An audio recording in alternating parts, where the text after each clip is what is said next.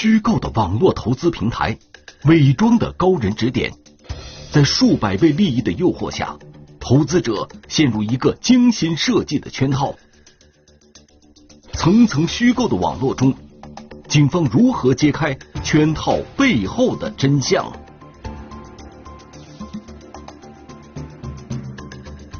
圈套，天网栏目即将播出。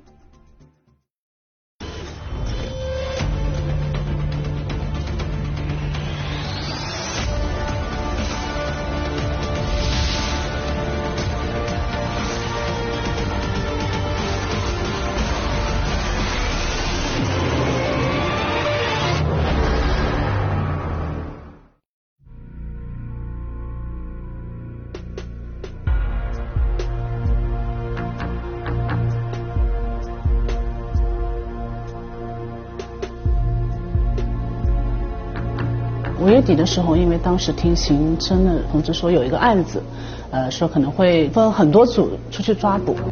那么当时我是被分配到这个云南组，呃，是然后六月二号一早就是很早就出发了，因为我们这边远嘛。准确的地点呢，我们是我不知道的，可能带队的知道，但是我也没问。去了以后，我想可能到云南嘛，我想还好了，飞机可以直接到啊，我说，呃，但是没想到呢，去了以后直接先是飞丽江。啊，到丽江以后说要转机啊，我说还有转机，他说对啊，他说我们要去边境，转机到了德宏，到德宏以后呢，我说那到了吗？他说还没到，还还得租个车，说自己开车过去。啊，当时我们这组是八个人，那么一起就是租了两部车，那么就是赶往这个叫孟卯镇。孟卯镇我以前也没听说过，但是后面他们跟我说，他说过去就是这个缅甸。然而，就在警方准备实施抓捕前，民警却收到了一条意外的信息。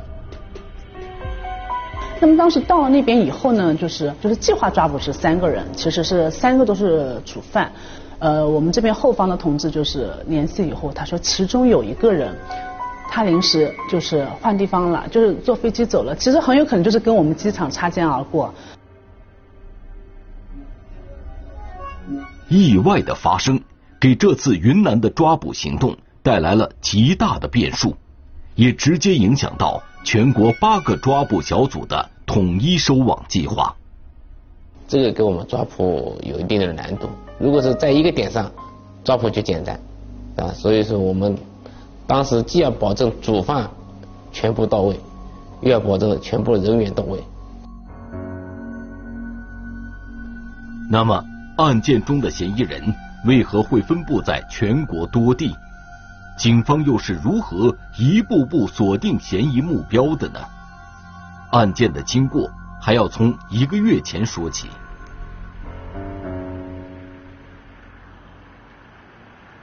二零二零年五月二日，浙江省淳安县公安局接到当地一名李姓男子的报案，称自己被某网络投资平台诈骗。嗯，刚开始跟他们炒股炒了几天，然后炒股那天也是不输不赢，然后后面接着他们就有一个，他们说有个什么平台，就有个底薪交易，他们有个网站，有个平台，说是他们在里面发现这个平台有漏洞，跟着老师操作的话，可以利用这个漏洞可以赚很多钱的。他们那些钱其实都是通过这个漏洞赚来的。他在前一天还在给这个平台里面打钱，他还是。觉得可能这个就是一个正规平台，而且里面的跟着里面的老师是可以可以赚钱的，没有想到过说这个是一个诈骗的一个平台。据李先生描述，因为他经常进行股票投资，为了方便学习股票投资知识，所以在网上也加入了一些股票交流群。然而就在一个月前，他偶然被人拉入了一个陌生的交流群。因为像这类受害人啊，他们一般来讲都是加入过不同的这种炒股群的，然后呢，这些炒股群呢，一般都会被这个犯罪嫌疑人买卖，也就是说，这一波这一波人加了这个受害人之后，他会把这个信息，把他们的信息卖给下一波人，所以这个情况下，就是经常会有人把他们拉到不同的这种炒股群里面去，然后就其中相相当于这一次的这个嫌疑人就买到了他的信息，然后他就加到了他们的群里面去。一开始的时候啊，这个受害人进去的时候就是，嗯，到群里面，然后每天就老师在给他讲课嘛，然后每天晚上让他们下载这种视频直播的软件，或者说给他们一个视频的一个链接，让他们去看，看这个直播，然后呢，里面老师讲课之后，他们就会去听。实际上，这个犯罪嫌疑人是在后台，后台是在相当于是在监控的嘛，后台是在看的，哪个人员看的是最多的。看的时间是最长的，他们认为这个就是他们想钓的一条鱼，想杀的一只猪，然后他们就会有这个其他的人这些托过来加他们，加他们之后就跟他们讲这个老师呃比较厉害，那跟着老师去干。相当于这个整个洗脑的过程，那它也分几部分，他一般首先先跟你聊一些家常。就是你之前做过哪些投资啊？那么你擅长做哪一类的？然后就是说你，他也会通过这些家常的聊天方式，初步的建立一定的信任基础。他们一开始可能也不是全信，但是呢，里面的话会有所谓的老师带他们的嘛，然后那些托就会说这个老师多少厉害多少厉害，然后老师呢有的时候拿出来的一些股票确实是涨了。那他们就很相信这些老师，然后老师叫他们做什么，他们就会做什么。之后，那就是加入各种不同的小的群里面，加到这些群里面去之后，那就是开始真正进行收割的一步。最开始他们就是都是只做股票，因为他是以股票的借口去把他们拉进来的嘛。做完股票之后，他们就会说，这个股票每天涨跌只有百分之十，这个而且只能买涨。买跌你是不能赚钱的，所以这个股票是没问题的，这个有亏有赚，而且他保证他这个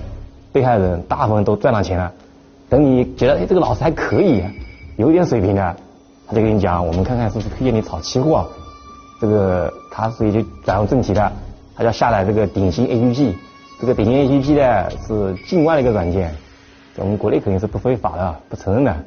就没有经过正规手续认证的。而这些所谓的投资应用程序，正是嫌疑人为受害者搭建的一个虚假的投资平台。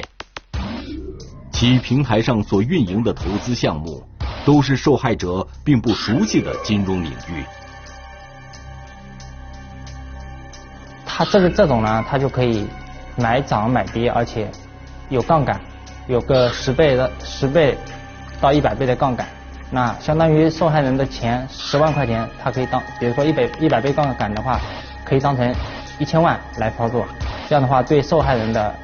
这个心理啊，其实诱惑是比较大的。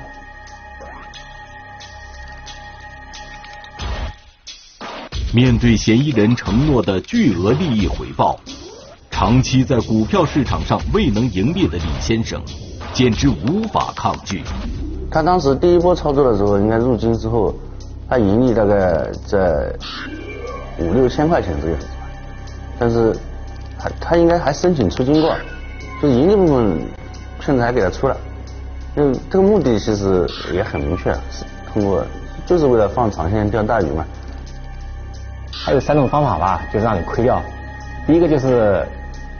反向操作吧，明明这个是涨的，他跟你讲这个是叫你跌啊，明明是跌的，跟你讲买涨。然后这样跟实际上跟大盘行情是相反的啊，所以你这样一操作以后肯定是有问题的。偶然的一两次亏损，并没有让受害人李先生丧失对专家的信任，而此时所谓的专家又会对李先生的投资展开新一轮的规划。因为他们会跟会跟你讲的嘛，你投入投入五万亏了两三万之后，他们讲。那你这个加大投资，你加加加大投资之后，你这个杠杆，因为加上这个杠杆之后，相当于你这个钱是可能是已经，你投了十五万，可能是达到了一百万的股投股票的效果，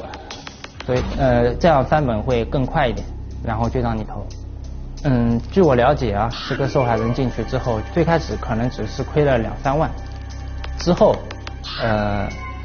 他一直没有操作，然后里面的托，也就是说之前介绍他这个人，就给他发微信语音啊或者打电话，让他继续，意思让他继续跟着老师干，说，哎，我我跟着老师干是赚钱的，你这个经常不操作，你肯定是亏钱的。最开始是存了五万。然后又存了十万，最后又存了五万，相当于是，嗯，一共投资了二十万。然后短短二十分钟之内，跟着老师做，就把二十万块钱全部亏光了。这个过程其实时间不长，也就是说，他从第一笔投五万到最后一笔五万进去，一共，呃，持续的时间可能就两三天。也就是说，他们其实因为收割的时候他们是很快的。面对投资失败，当受害人李先生准备再次与专家沟通时，却发现所谓的专家早已无法联系。当时他发现他这个已经群里面已经把他踢出来了，他才意识到应该是被骗了。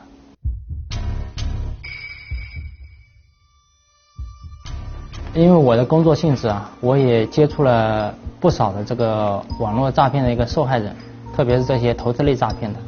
现在这类投资类诈骗的案件，往往是案值比较大的一些案件，但这些受害人往往就有一些共性，他们呢在平常生活中，往往是进行一个股票投资的一个嗯交易的，然后可能手上会有一些闲钱，嗯，但是呢在股票市场里面呢又不如意，可很有可能是亏了钱，或者是亏了很多的钱的。之后，他们就会受到这些嫌疑人的蛊惑，去加入这些非法的平台，或者说这些诈骗的平台进行一个投资。他们的想法可能就是要在这些平台里面去依靠所谓的这个买涨买跌都能赚钱，以及高杠杆能翻本的这个嗯原因去进行一个投资。实际上，这个就嗯中了这个犯罪嫌疑人的圈套。嗯，当时这个受害人来报警的时候，他提供了三个线索。第一个就是，嗯，他出相当于入金的一个银行账号，他提供了有两到三个对公账号。嗯，然后就是里面的所谓的老师跟那个投资者跟他一起的投资者的一些跟他联系的微信，以及其中一个所谓的投资者跟他联系过的一个电话号码。第一步呢，我们一般都是先查资金，看是否能够帮助止损。一般来讲，像这种杀猪盘类的案子，它的资金的转移是非常快的，就是你受害人进去的钱，基本上在第一时间都已经转到，通过他们的资金结付渠道已经转到。资金流这一块的话，相对来讲比较复杂。我们当时在查询的时候，其实没有获得特别有效的线索。我们下一步就寄希望于这个通讯流跟网络流能查到一些信息，但是我们首先查询这个微信账号的时候，然后我们就对这个号码进行充值方式查询的时候，发现他曾经使用过支付宝进行资金充值。这一信息无疑给案件的侦破带来了重大的突破。然而，紧接着另一条查询结果又让案情急转直下。发现他这个微信账号，他是用境外的号码进行一个注册的。当时心里的想法就是，坏了，这个可能又是境外进行诈骗的。当时的想法就是这个，很有可能这个案件会打水漂。境外的话，首先我们进行一个调查取证难度会比较大。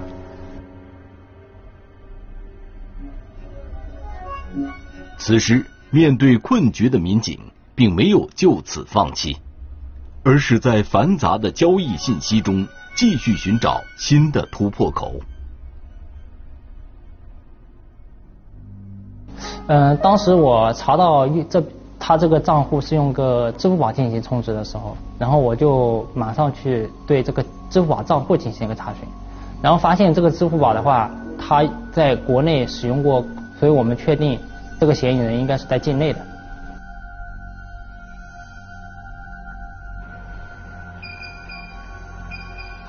当时我就觉得这个案子应该是有希望了，至少这个支付宝使用地是在境内，我们就有办法进行一个查询。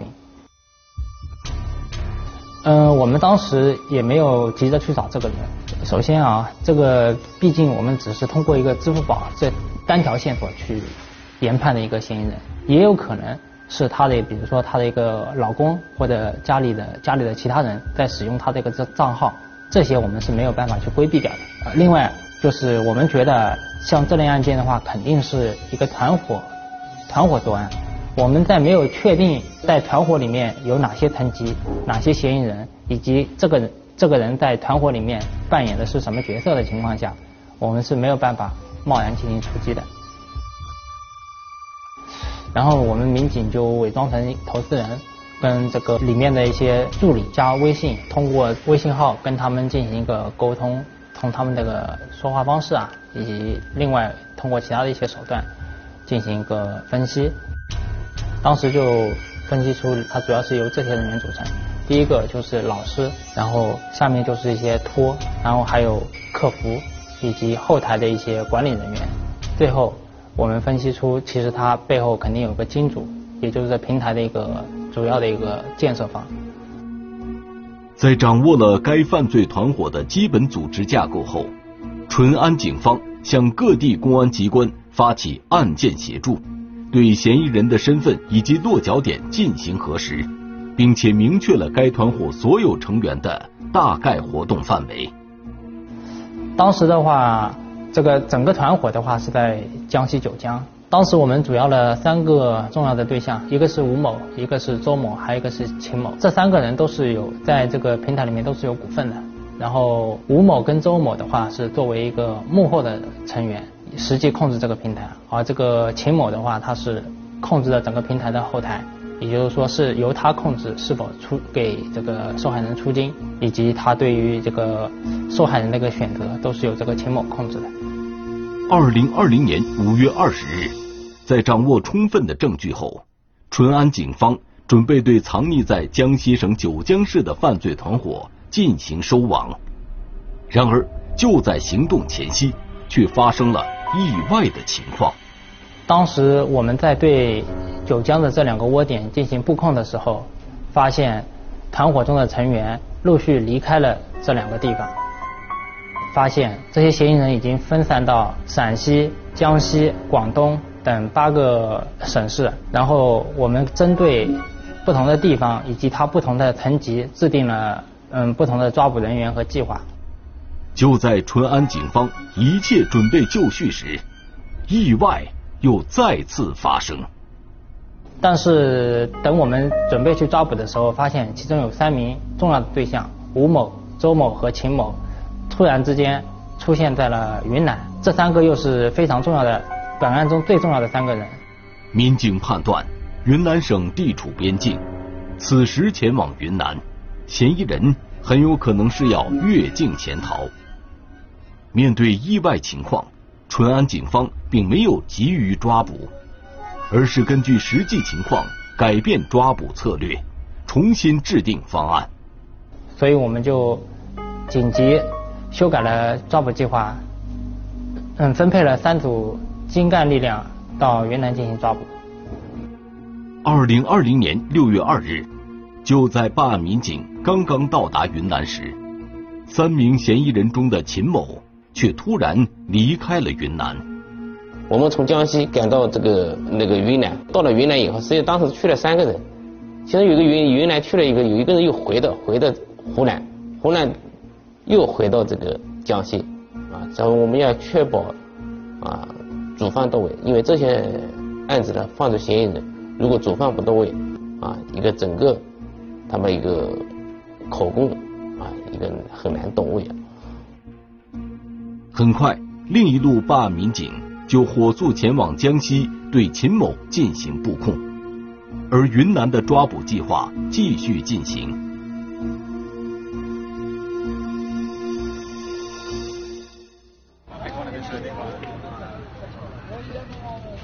这个孟某是云南底下一个小县城，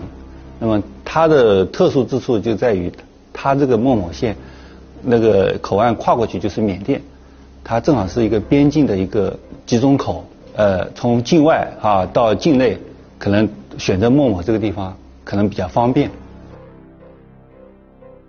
他人员的这个落脚点是一个大致的位置，那么跟当地公安机关对接以后呢，啊，那么其中一人是住旅馆长，就是住了很很多天了，啊，住在旅馆，还有一个人是住在朋友家里。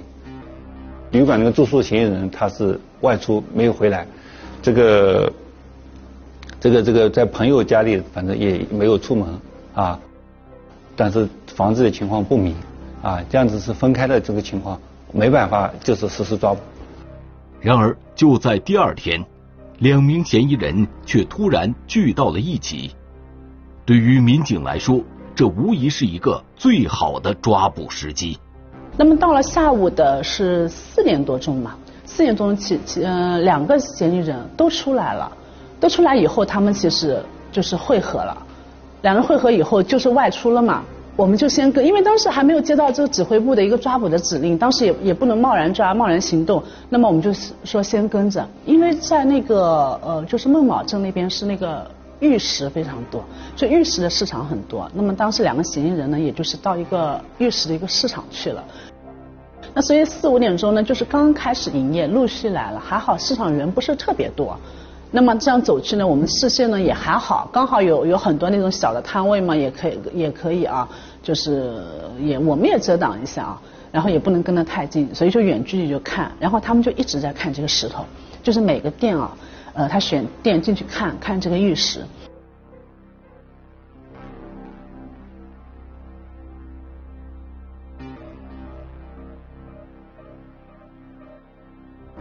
然后他们呢，其实也有警警觉，也是其实有警惕性的，就是看了我们一下，然后看了一下，后来看了我们在看石头呢，也就没没有管我们了。然后另外，因为另外一个人呢在给他介绍，他们可能也研究过这个，就跟他在聊那个石头的事情。就随便挑一块，看看看看。对，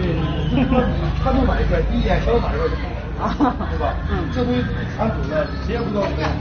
看了大概几分钟吧，几分钟转了转了两圈以后呢，呃，当时后面那个指挥部就是有这个收网的指令了，觉得也时机成熟了。当时，因为你再下去的话，走出去其实外面可能人多啊，那个道路可能我估计可能又怕这个抓捕有难度，那么就直接说在店就在店里动手。二零二零年六月三日，淳安警方在云南将吴某和周某抓捕归案。与此同时，身处江西、陕西、四川等五省八地的办案民警，也在此刻同时收网，一举将该团伙的十六名成员全部抓获，并追缴涉案金额二百余万元。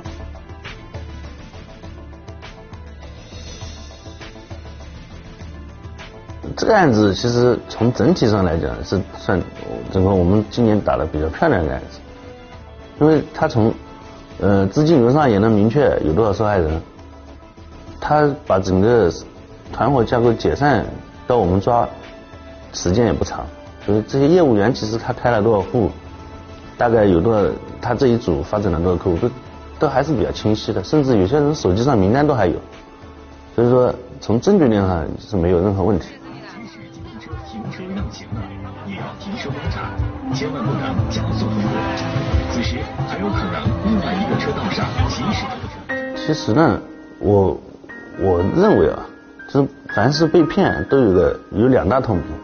第一个是自己想还是想无形中发财，这个天上掉馅饼的事情肯定是没有的，还是那句老。第二个呢，因为现在社会是一个网络的社会，很多虚拟的东西，到最终我。还是要提醒要最重要，最好是面对面，现实当中要有所接触，才能更加理性一点。那么应该说，在整个电信网络犯罪过程中，还有这么几个新的特点啊。第一个呢，就是传统的电话诈骗越来越少，向网络啊转移的特点越来越明显，这是一个新的就是迭代升级的一个特点。第二个特点呢，就是这个资金的通道转移的通道是越来越复杂。传统的就是由卡到卡，啊，目前呢主要是涉及到有可能多种情形，微信转账这些呃支付之外，它现在升级为一些啊消费领域的跑分，还有虚拟币啊，通过这种模式啊来转移这这个这个涉案的资金。啊，应该说我们公安机关的出发点和落脚点，就是能啊什么犯罪突出就打击什么犯罪，什么问题呃这个严重就重点整治什么问题。所以应该说是近年来我们打击的重点，日常这块主要的精力都集中在啊这块多发高发的电信网络案件。啊，我们希望我们能够多控案、多破案、多追赃。